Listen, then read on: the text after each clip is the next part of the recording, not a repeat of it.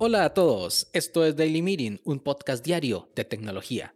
Este es el capítulo 10 y hoy es martes 24 de febrero de 2021 y es el Día de la Bandera de México. Mi nombre es Melvin Salas y en los próximos minutos hablaremos sobre calendarios. Así que, comencemos. Cuando inicié mi vida laboral hace apenas 11 años, me dieron una computadora para trabajar en la oficina pero antes de empezar a utilizarla me dieron indicaciones de cómo configurar el correo electrónico en Microsoft Outlook. Primero lo típico, usuario y contraseña, pero también la dirección IP del servidor de correo electrónico, el puerto de acceso y el tipo de protocolo que tenía que utilizar, IMAP o POP3 para la recepción y SMTP para el envío. Todo un lío. La configuración la realicé en un PISPAS e hice unas pruebas, envié un correo electrónico a mi compañero del Departamento de Tecnologías de Información y él me envió uno de vuelta. Ya con la configuración finalizada, me enseñó una característica que tenían las cuentas de correo electrónico, el calendario, y me lo vendió como si fuera una característica única de Outlook. Era de uso obligatorio para las reuniones de la oficina y tenía que ser consultado sobre todas las cosas. Ya conocía los calendarios, Gmail venía acompañado con Google Calendar desde sus inicios, pero era la primera vez que verdaderamente tenía que utilizarlo. Al principio era complicado, un poco estresante. Tenía que asegurarme que la aplicación de calendario estuviera abierta siempre y que sincronizara con frecuencia. Atender las notificaciones de Outlook siempre. En ese momento ni por asomo tenía en mente en adquirir un teléfono inteligente aunque se acababa de presentar el iPhone 4, no me llamaba la atención. Pero mi superior tenía un HTC Diamond o HTC Diamond con Android, que le notificaba los eventos del calendario. Inclusive tenía conocidos que tenían un BlackBerry, aunque ese ya era otro nivel. Mientras yo, como un cavernícola, esperando que Outlook hiciera su consulta cada minuto hacia el servidor de correo electrónico en busca de una notificación.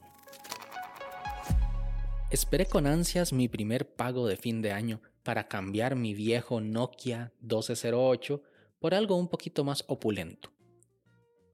Si bien los Nokia de ese tiempo tenían lo suyo, porque eran prácticamente indestructibles, con una dureza comparable con la del Mjolnir de Thor, prefería formar parte de ese selecto grupo poseedor de un teléfono inteligente. Pasadas las navidades procedí a realizar la compra por Amazon mucha emoción, mucha adrenalina, mi primera compra por Amazon. Y sé que fue esa porque tengo la misma cuenta desde ese entonces y me acabo de fijar. Concretamente el 5 de enero del 2011 compré un HTC Wildfire. Gracias al excelente trabajo, rapidez y eficiencia de los agentes aduanales de la época, llegó como uno o dos meses después y pagué mucho dinero de envío, aduana, almacenaje y cuanto quisieran cobrarme pero no me importaba, ya podía configurar la cuenta de correo electrónico en mi teléfono y tenerlo siempre en el bolsillo. En ese momento descubrí el poder de las notificaciones y lo importante que era esa forma de organización para llevar el día a día, tanto laboral como personal. Empecé a utilizar mi cuenta de Google Calendar para guardar los cumpleaños de mis conocidos. Ahora el teléfono me notificaba un día antes y vi que era bueno. Luego eventos importantes, aniversarios, reuniones, exámenes, trabajos finales y recordatorios. El calendario se empezó a convertir en mi Biblia. Todo lo anotaba ahí y nada se me olvidaba, porque estaba anotado. Porque olvidé mencionar que soy medio olvidadizo y despistado, así que una ayudita no me venía nada mal. Actualmente no puedo vivir sin mi calendario. Mi vida está pronosticada, o mejor dicho, calendarizada. Cuando me pongo de acuerdo con algún amigo para alguna actividad, siempre bromeo de que voy a mirar mi calendario primero para ver si tengo espacio. Y luego de las risas puede ver que es en serio. A ver, no siempre lo hago. En el momento. Me espero un toquecito, espero que se vaya y luego lo apunto. Hay que tomar en cuenta que las cuentas de correo electrónico en su mayoría están asociadas con una cuenta de calendario, Así que si tienes una cuenta de correo es muy, pero muy probable que tengas una cuenta de calendario incorporada. Y si quieres entrar a este ordenado y enfermizo mundo de la calendarización, puedes iniciar ya mismo. Existe mucho software para manejar los calendarios que varían de entre gustos y plataformas. Para mí, durante mucho tiempo, la primera opción siempre fue Google Calendar.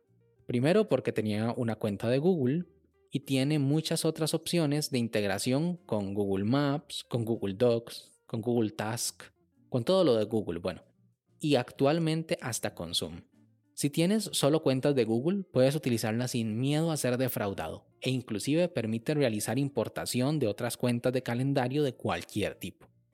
Google Calendar tiene una versión web, tiene una versión para Android y otra para iOS. Mi segunda recomendación es Outlook. Sí, el mismo Outlook que teníamos en Windows hace como 20 años, pero ahora con chispitas y colorcitos. Si tienes una cuenta de Microsoft o usas Outlook en la oficina en tu día a día, esto te puede interesar. Tiene una vista muy ordenada y muchos trucos para sacarle el máximo jugo a tus cuentas de calendario. Outlook tiene una versión de escritorio para Mac y Windows y otra aplicación móvil para iOS y Android. La siguiente opción es utilizar un gestor de correo como Spark, que tiene un calendario medio decente. Lo que me gusta de Spark es la integración que tiene con servicios de tercero a modo de extensiones. Tiene conectividad con Reminders de Apple, con Asana, con Todoist, entre muchas otras aplicaciones más. Está disponible para Mac, iOS y Android, próximamente para Windows. Y la opción que uso en este momento no es gratuita y es un mal necesario para mí. Hablo de Fantastical. Para mí, esta aplicación es fantástica. Porque tiene todo lo que yo necesito para mi día. Ahí tengo mis cuatro cuentas de calendario principales y puedo ver todo a la vez. Aunque he tratado de migrar a otro software, no puedo. Me tiene atrapado. Ahora sí, en serio, tiene muchos pequeños detalles cosas que hace súper bien que no tienen otros gestores de calendario. Y aunque es de pago mensual, lo pago con mucho gusto. Tiene una versión para Mac, iOS y Apple Watch.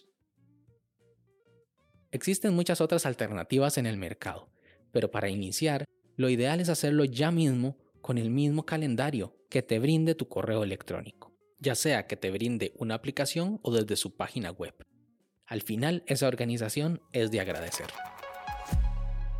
¿Qué opinas tú? ¿Los calendarios son lo máximo o es mejor andar libre por el mundo como un hippie digital? Sin más, este episodio llega a su fin, pero no me quiero ir sin antes agradecerte por haberme escuchado. Si quieres estar atento sobre los capítulos que se vienen, no olvides suscribirte desde tu aplicación de podcast favorita. También puedes escribirme por Twitter arroba Melvin Salas o conocer más sobre el proyecto en melvinsalas.com barra podcast. Nos escuchamos en el siguiente capítulo. Hasta luego.